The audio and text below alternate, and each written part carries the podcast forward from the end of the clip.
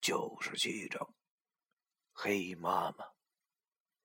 那黄三太太盘着腿坐在我面前的空中，摇头晃脑的品着小酒，显然对酒精之类心存好感。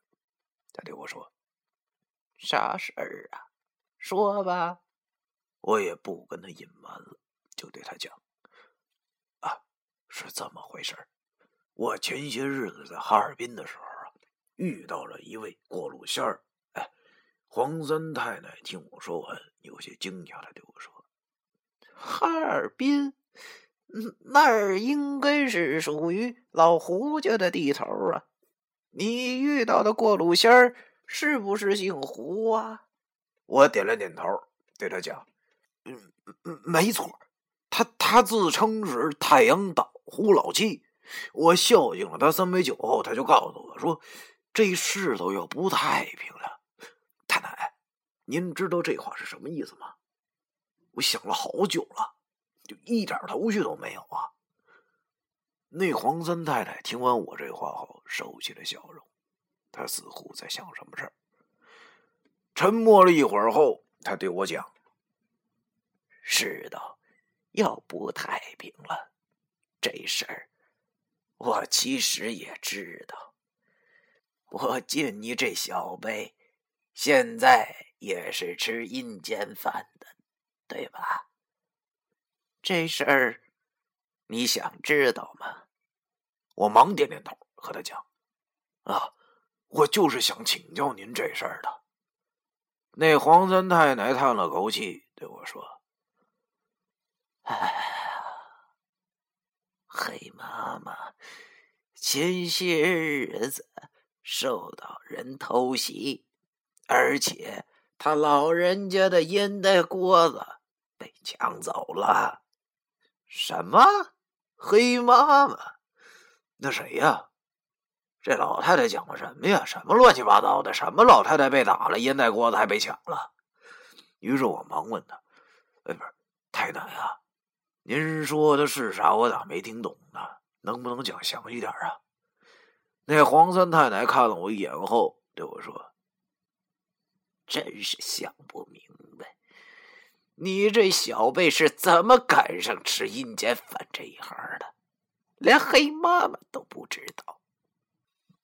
说来惭愧，我师傅九叔那是个老鬼，我俩一个月能见上一面，虽然每次都能学学这个那个的，但是世君知道，我现在知道的毕竟还是太少了。于是，我就有些不好意思的跟他说：“哎呀，太难啊，真是惭愧。这晚辈现在学的学艺不精，敢问黑妈妈是哪路仙在啊？”黄三太太对我说：“黑妈妈是保护整个东北的神，和胡三太爷是一个辈分的呀。”你这都不知道，保护整个东北，这么牛逼！一听他这么说，我的好奇心一下子那可真就是被勾了起来了。于是我对他说：“ 哎呦，太奶呀，您就直接跟我说了吧。”啊，黄三太太听我说完后叹了口气，把事情都告诉了我。原来啊。东北的仙儿里，地位最高的要数胡三太爷与胡三太奶，在众仙儿家中道行最深。他们查人间善恶，系百姓祸福，保家宅平安。他们二位在保家仙信仰中道行地位颇高，被认为是狐仙家族的长老，有祸福于人的能力。而这位黑妈妈又称黑老太，她是在辽宁九铁挺沙山玄师洞中修炼成仙的，是东北道教的总护法，和胡三太爷、胡三太奶是一个辈分的仙家。据说这位仙家心地善良，得到以后帮助过不少神人，直到现在的辽宁铁砂山还有其道场，年年香火不断，众多善男信女前去膜拜。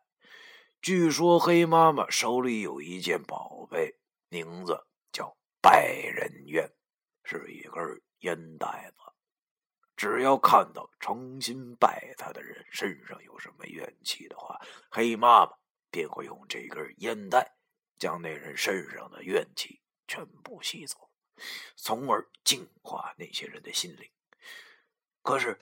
黄三太太和我讲，不知道是什么原因，大概半个月之前，一天晚上，竟然有一个人趁黑妈妈入定的时候偷袭了她。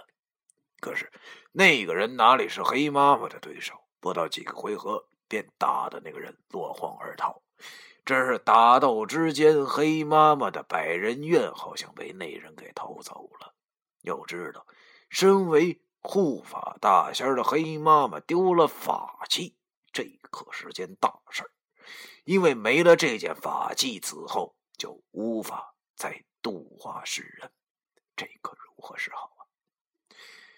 即使是如此慈祥的黑妈妈，也大动了肝火。他认为，在这个时代，能动他的人简直是寥寥无几，所以。一定是本家的那个不长眼睛的弟子所为，所以他便召集了整个东北的家仙儿，想调查一下到底是谁偷了他的宝贝。当然，我家的黄三太奶也前去了。在铁砂山上，群仙聚会，为首的便是胡三太爷、胡三太太、黑太奶奶。这场面。要是拿咱们普通话来讲，基本上就和年终会议差不多啊！大大小小的仙儿没有不到场的。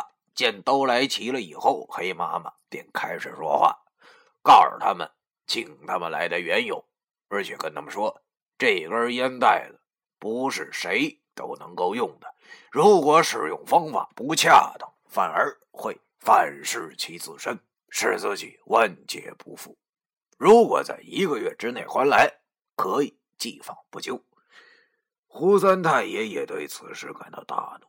他说：“如果一个月之内还没有还回来的话，要是被我们查出来是谁干的，一定废其妖金，剁碎了扔进火坑，使其下辈子只能投生为粪婴之辈。”台下鸦雀无声。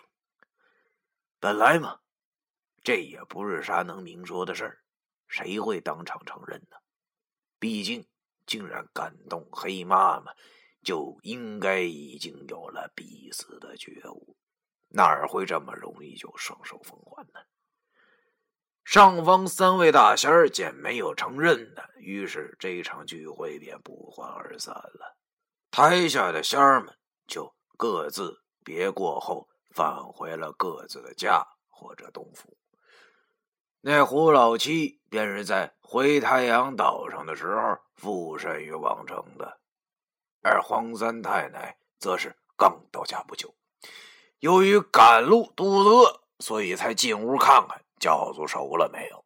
嘿，我听完他讲后，心中感慨道：“我去，群仙聚会，那得是何其壮观的场面啊！”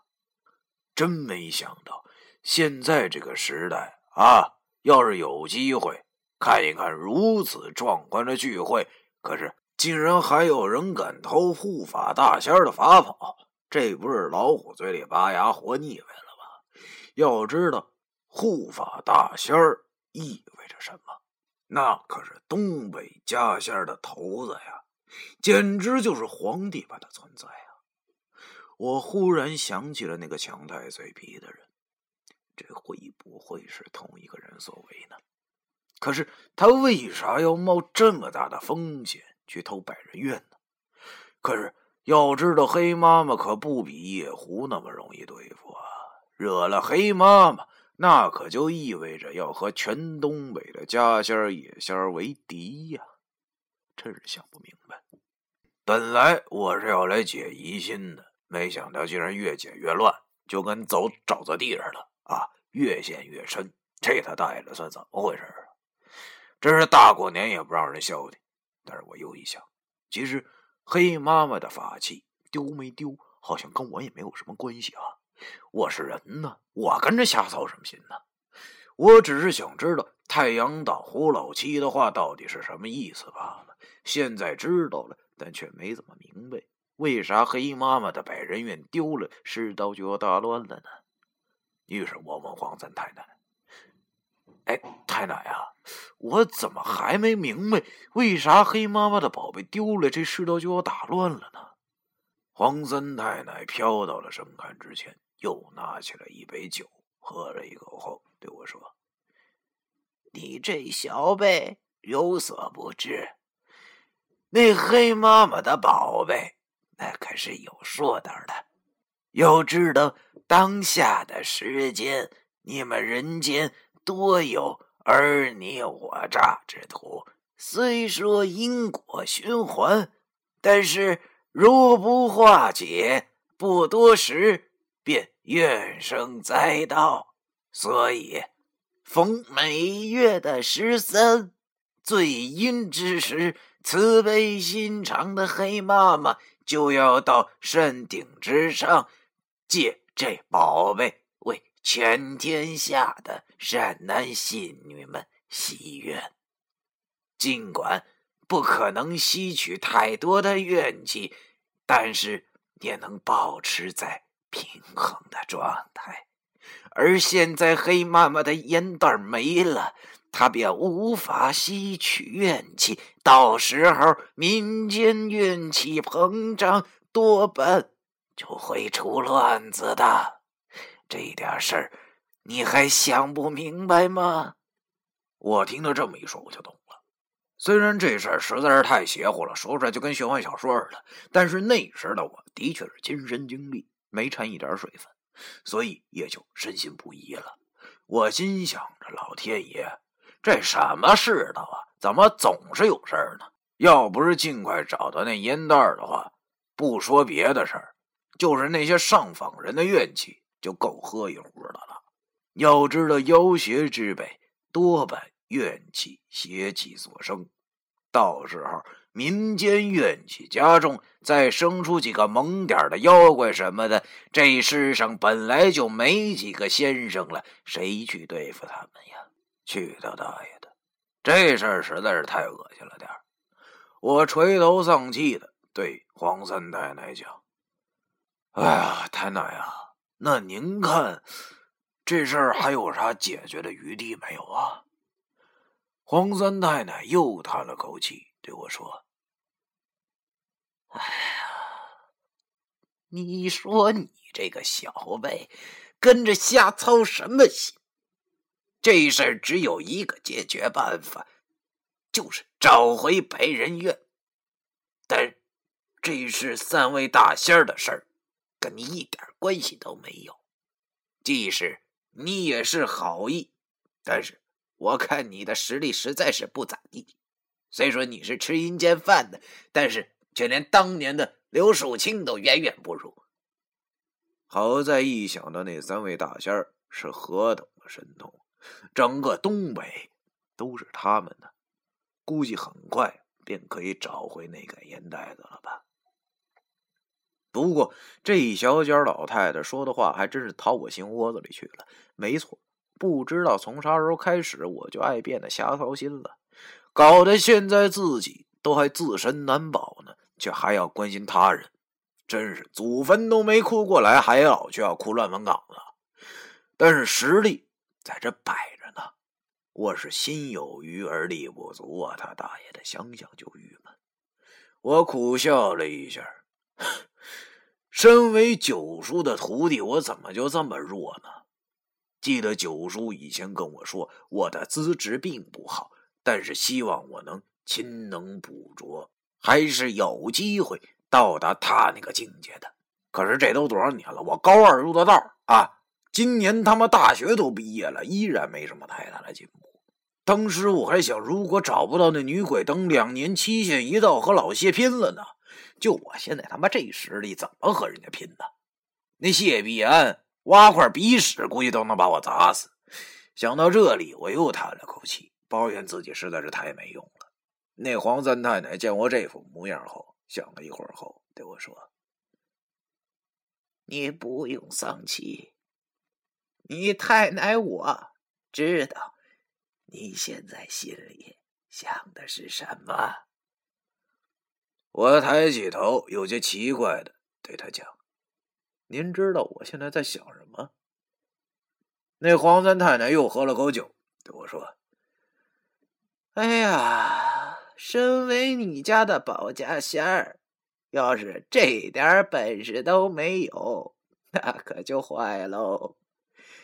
你是觉着自己的道行太低，想变厉害，对不对？”九十七章完。